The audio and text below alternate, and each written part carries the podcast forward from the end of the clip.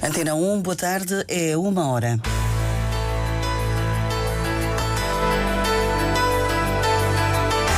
Antena 1 Madeira.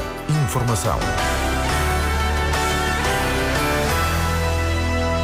Vítor Calado e Tranquada Gomes são alguns dos nomes da lista de Carlos André Gomes, que concorre à presidência do Marítimo. Carlos Batista, que lidera outra candidatura, entrega a lista esta tarde. A atleta do Santa Cruzense, Margarida Costa, venceu a Taça da Europa de Patinagem Artística num escalão de iniciados. A Comissão de Moradores do Garachico pede à empresa Águas e Resíduos da Madeira a rápida resolução da falta de esgotos. A obra deve estar concluída até ao próximo verão. Estes e outros títulos em desenvolvimento na edição do Diário Regional desta segunda-feira, dia 6 de novembro. O controle técnico é de Miguel França, a edição de Celina Faria.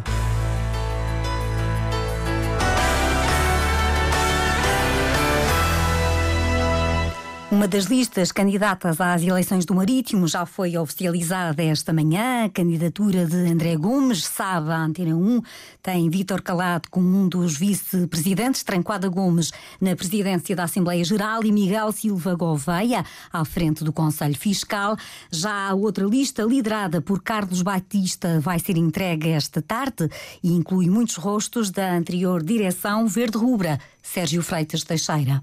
Vítor Calado é um dos vice-presidentes na lista de Carlos André Gomes, que inclui ainda mais dois vice-presidentes, Jorge Freitas e Rubina Gonçalves. Para a presidência da Assembleia Geral Verde Rubra, o nome escolhido foi Tranquada Gomes e o Conselho Fiscal será liderado por Miguel Silva Gouveia. Já Bruno Melim será vice-presidente da Assembleia Geral e André Gonçalves, vice-presidente do Conselho Fiscal. Todos os pormenores desta lista e os objetivos a que se propõe serão apresentados numa conferência de imprensa que vai acontecer esta tarde, pelas 7h10, no auditório da Reitoria da Universidade da Madeira, no Colégio dos Jesuítas. Até lá, todos os elementos que integram a lista não vão falar publicamente sobre as novas funções. Quanto à outra lista candidata, liderada por Carlos Batista, será entregue esta tarde. Eugênio Mendonça, Nuno Oliveira, André Ladeira e Marco Fernandes são alguns dos nomes que transitam da anterior direção.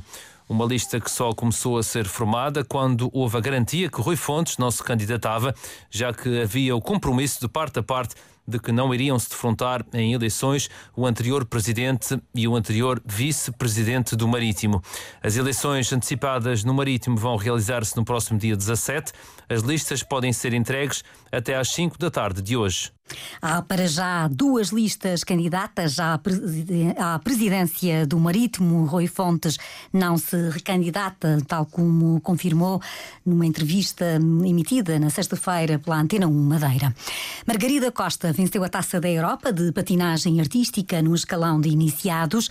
A atleta do Santa Cruzense confessa à rádio a alegria de ter conseguido a medalha de ouro. Estou muito feliz por ter acabado assim a época no meu último escalão de iniciadas, a prova máxima para este escalão. Estou feliz com os meus programas, mais contente com o programa curto, não tão contente com o programa longo, mas deu para manter o primeiro lugar que trazia do programa curto.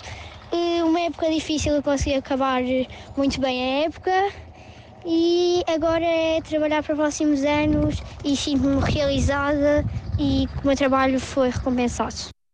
O Santa Cruzense está representado na Taça da Europa com três atletas. Sebastião Costa venceu a medalha de prata no escalão infantil. A atleta Leonor Camacho compete no Júnior já ao início da tarde. São participações que também deixam muito satisfeita a treinadora Sheila Rodrigues. Estou muito satisfeita por ter trazido três patinadores à Taça da Europa.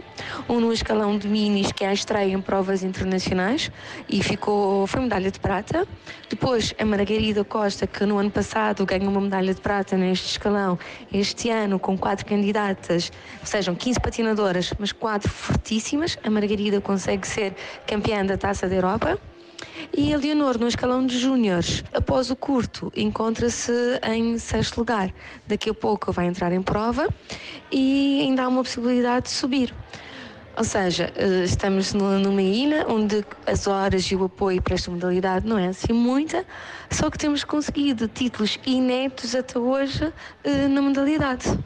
A alegria da treinadora dos três atletas do Santa Cruzense que participam na Taça da Europa de Patinagem Artística que está a decorrer na Croácia.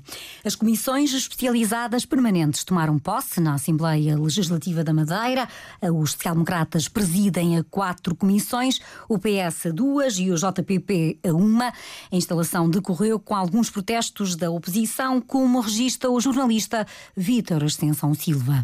A presença do PAN em duas comissões parlamentares gerou alguma contestação entre os partidos da oposição. Uma das vozes é a de Nuno Morna, da Iniciativa Liberal, questiona o facto do PAN ter escolhido as comissões antes dos liberais. Vamos falar com o Sr. Presidente da Assembleia no sentido de tentar arranjar uma explicação para este facto. Não é que nós não estejamos satisfeitos com a comissão que temos, e estamos, não, não, não escolheria outra, mas uh, nós fomos parar essa comissão porque não havia o que escolher e não havendo o que escolher, temos dois partidos que tiveram resultado eleitoral inferior à iniciativa liberal e que nós deveríamos ter escolhido antes deles. Um deles é o PAN. A deputada do PAN, Mónica Freitas, é vogal na Comissão do Ambiente e Clima e na da Inclusão Social e Juventude. Uma situação justificada com o acordo parlamentar entre o PSD e o PAN. Foi uma proposta que foi feita, portanto, é mais trabalho que o PAN vai ter, ao estar em duas comissões. Uh, foi aceito pelo Presidente, é uma questão de cedência do outro partido, portanto, é uma questão interna. Foi assim assumida e resolvida. O PSD preside quatro comissões parlamentares: a de Política Geral e Finanças, Economia e Mar, Ambiente, Clima e Recursos Naturais e ainda Saúde e Proteção Civil. O Partido Socialista lidera duas comissões, a de Habitação, Energia e Infraestruturas e também a de Educação, Cultura e Desporto. Já os Juntos pelo Povo presida a Comissão de Inclusão Social e Juventude. O Chega foi um dos partidos que faltou à votação por um lapso, segundo Miguel Castro. Nós concordamos plenamente com, com a organização das comissões e está tudo certo, tudo tranquilo. Foi mesmo só um incumprimento de agenda. Tinha eu apontado para as 10 e afinal fui às 9. Também o CDS não esteve representado e a Antena 1, Lopes da Fonseca, diz que não recebeu a informação de alteração de hora em tempo útil. Os serviços dos grupos parlamentares receberam uma série de informação com a composição das, das comissões e só num pequeno texto é que dizia que ia haver uma reunião das comissões às nove, nem sequer referia o que foi mudado à hora. Ora, isto é um lapso dos serviços, claramente. Todas as composições das sete comissões parlamentares foram aprovadas. Assim, os deputados estão de regresso aos trabalhos parlamentares. Para a semana, os deputados eleitos para a nova legislatura discutem o plano, de, o programa de governo para os próximos quatro anos. Um grupo de moradores do Garachico, no Conselho de Câmara de Lobos, foi hoje reclamar à empresa Águas e Resíduos uma solução para o problema da falta de esgotos. De esgotos.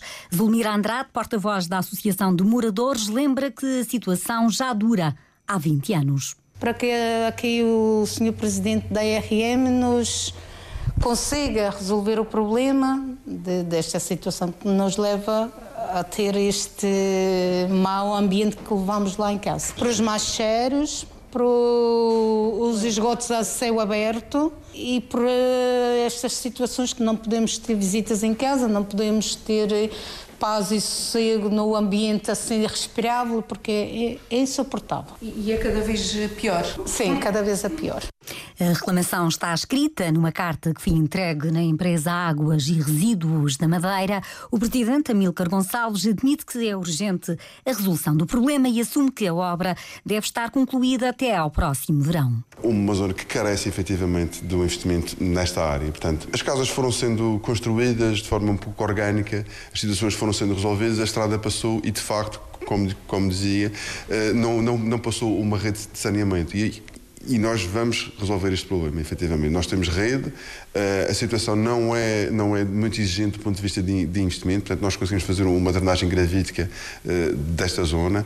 Uh, abre caminho até para servir zonas um pouco mais a montante, nomeadamente a Francilheira e a Forneira. E espero que para o ano, antes do verão, a gente até consiga já estar em obra e, estar, e, ter, e ter resolvido já este problema. Um grupo de moradores do Garachico reclama por esgotos há duas décadas. Já houve um abaixo assinado. Quando a estrada foi asfaltada, houve também um protesto. A solução deve ser uma realidade no verão do próximo ano. A atividade económica regional em agosto continua a trajetória, continuou a trajetória positiva de crescimento. A taxa de inflação, em comparação com o mesmo mês do ano passado, teve um acréscimo de 3,8%. Foi maior nos bens e menor nos serviços. A inflação subjacente, que exclui os, os produtos alimentares não transformados e energéticos, foi de mais 3,6%. 70 agricultores dos conselhos da Calheta e Porto Muniz começaram a receber apoio para lavrar os terrenos afetados pelos incêndios de há quatro semanas. Numa primeira fase estão a ser entregues sementes de aveia para o pasto necessário para alimentar o gado. O diretor regional de Agricultura, Marco Caldeira, descreve a ajuda que teve início hoje é o lavrar desses terrenos uh, para semear a, a aveia, uh, porque, porque a necessidade urgente agora é, é, é os animais, uh, as vacas e as ovelhas terem pasto para, para pastarem. Já houve muitos agricultores a mostrar interesse? Já, a volta de 70 agricultores já manifestaram esse interesse e nós vamos incitar esses trabalhos tanto pela Calheta, Feijão da Ovelha e Ponta do Porgo e na zona alta também do, do Porto Menezes. O diretor regional de Agricultura, ouvido pelo jornalista Marco António Souza, adianta que em janeiro janeiro, os produtores prejudicados pelos incêndios vão receber ajuda para a preparação dos terrenos para o cultivo das hortícolas e sementeiras de cereais. A Secretaria do Ambiente e Agricultura informa numa nota que os serviços receberam 41 declarações de prejuízo da Calheta e de 25 agricultores do Porto Muniz. O mercado turístico britânico tem mantido e, em alguns casos, até reforçado as operações para a Madeira, apesar da crise inflacionária e dos problemas económicos no Reino Unido, continua a procura pela região, como adianta a Antena 1 o secretário regional do Turismo, Eduardo Jesus. Pois, embora toda a incerteza económica que existe e também resultado ehm, das tendências que se registram em todo o mundo, o mercado inglês não mostrou arrefecimento. Pelo contrário, os grandes operadores ingleses, até este momento, e nós vamos confirmar isso agora na feira, até este momento estão a manter os níveis de aposta que habitualmente uh, tinham no que diz respeito à acessibilidade à madeira. Uh, inclusivamente, alguns dos operadores estão a reforçar as operações, o que significa que há um espaço para a consolidação desta presença inglesa na Madeira, considerando mesmo essas condicionantes que são sempre aspectos que devemos ter em atenção. A garantia de Eduardo Jesus, registada pelo jornalista Paulo Santos, o secretário regional do Turismo, participa a partir de hoje em Londres, na World Travel Market, uma das mais importantes feiras turísticas da Europa e que junta agentes de turismo de todo o mundo. Houve dois cancelamentos nas cinco, nas cinco escalas de navios no Porto do Funchal, agendadas para hoje, devido ao pré-aviso de greve dos pilotos de barra e portos do continente e regiões. Paulo Cabasso, presidente da administração Administração de Portos da Madeira afirma que, em alguns casos, foi possível remarcar a passagem dos navios pela Madeira não conseguimos reagendar todas as escalas que estavam previstas, portanto há já um efeito imediato. No entanto, deixe-me adiantar que para este, para este dia 6 e 7 de novembro tínhamos previsto cinco navios de cruzeiros no, no Porto do Funchal, com uma expectativa de, de um número de passageiros a rondar os 10.500. No entanto, fruto do contacto que fizemos com os agentes de navegação e com as companhias, conseguimos reagendar três destes navios, o que significa uma capacidade de recuperarmos os passageiros em cerca de 78%. No entanto, duas destas escalas já não nos foi possível reagendar o protesto que vai decorrer até 30 de novembro foi, entretanto, suspenso esta semana para que sejam retomadas as negociações. Os trabalhadores reclamam o direito de anteciparem sem penalização a idade da reforma para os 60 anos.